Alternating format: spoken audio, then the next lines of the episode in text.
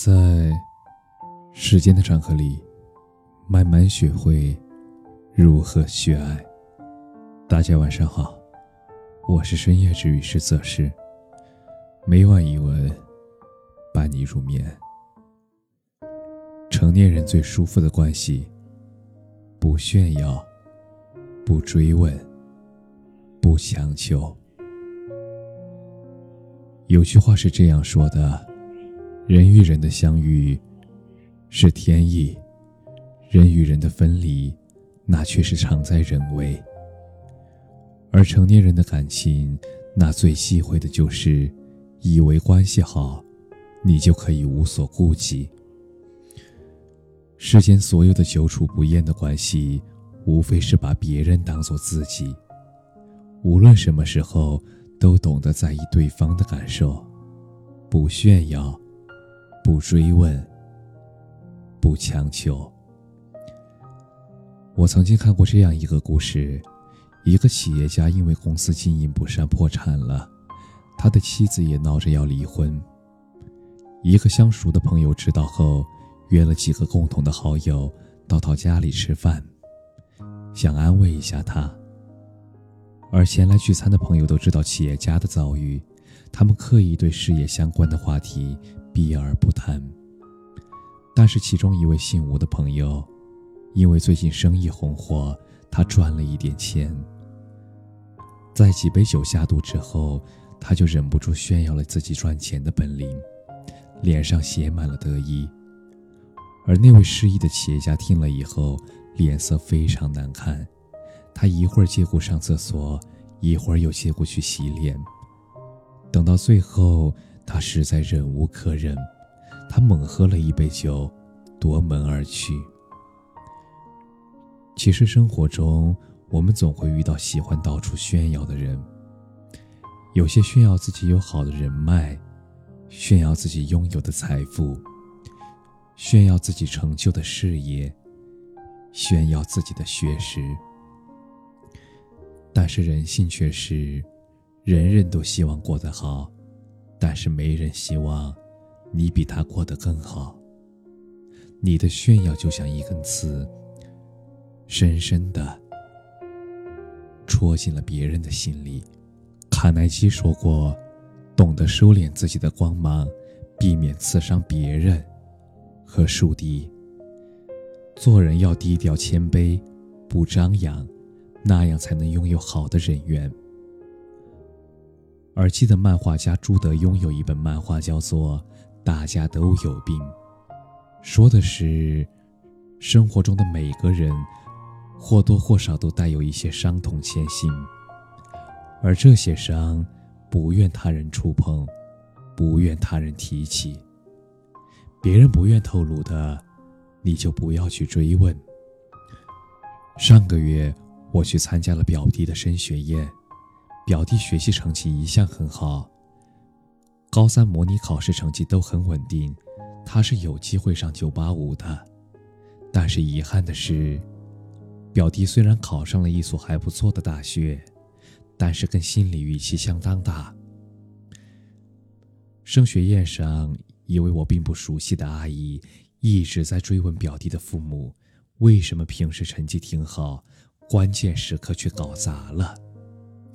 表弟的父母面露难色，很明显不想提起这件事儿，毕竟对于他们来说，算是一种遗憾，对于孩子也是一种伤痛。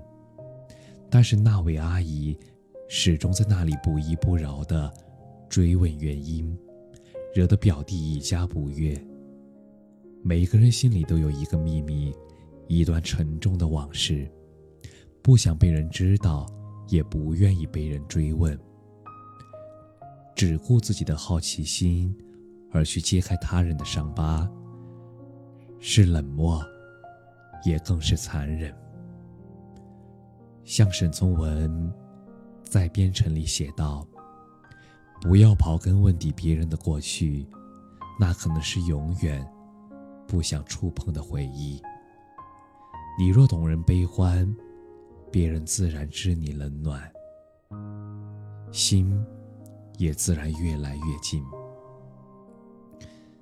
斯坦福大学心理学教授李罗斯，他曾经做过一个实验。罗斯制作了一块板子，上面写了一句很尴尬的话：“欢迎来到傻瓜餐厅吃饭。”然后他随机挑选了一些大学生，询问他们是否愿意举着这样一块牌子在校园里走上一圈，并且预估其他同学会不会这样做。但是结果很值得玩味，那些愿意干这件事的同学，都觉得其他同学也会愿意干，而那些不愿意这么做的同学则认为，那些其他同学也不愿意这么做。而这种现象在行为学上叫做虚假同感偏差。我们总会高估别人与自己的一致性，然而现实却是。每个人的成长环境不同，生活理念也不同，你永远不可能强求别人和你理念一致、想法统一。媒体人徐大为生活在北方，他毕业以后去了广东，第一任老板是地道的广东人。徐大伟跟老板出差时，因为南北方的饮食差异，苦不堪言。而到了午饭时间，老板找了一家粤式快餐店，并且自作主张的点了两份咸鱼茄子煲仔饭。徐大伟强行吃了两口，他差点没吐出来，但是老板却吃得津津有味，还问他这么好的东西，你为什么吃不惯？后来徐大伟跟老板又吃过好几次饭，他依然非常痛苦。徐大伟吃鱼背的肉。老板说：“北方人真不会吃鱼头、鱼腩才好吃。”徐大伟说：“吃主食、吃米饭时，老板说在广东只用说饭，不用说米饭。而最要命的是，老板认为好的东西，徐大伟就必须喜欢，不喜欢，他就有问题。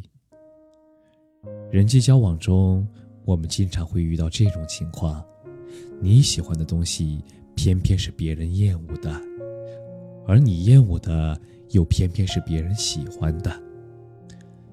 一个人最大的愚蠢，那就是强迫别人喜欢自己喜欢的，或者是抵触你自己不喜欢的。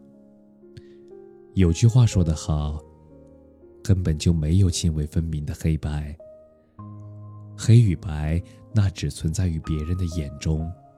懂得理解与包容其中的不同，那才是真正的成熟。一个成熟的人，都懂得包容不同。一段舒服的关系，不需要费力讨好。人与人之间最舒服的关系，是和而不同，是互相尊重。而周国平说。与人相处，如果你感到格外的轻松，而在轻松中又感到真实的笑意，我敢断定你一定遇到了你的同类。每个人都有优点或缺点，所有相处舒服的关系，那或许不是你遇到灵魂相似的同类，而是遇见了那些将心比心、用心来维护这段关系的同类。当你多为对方考虑一分时，对方也多替你考虑一分。愿你温柔待人，愿你收获舒服的关系。感谢你的收听，晚安。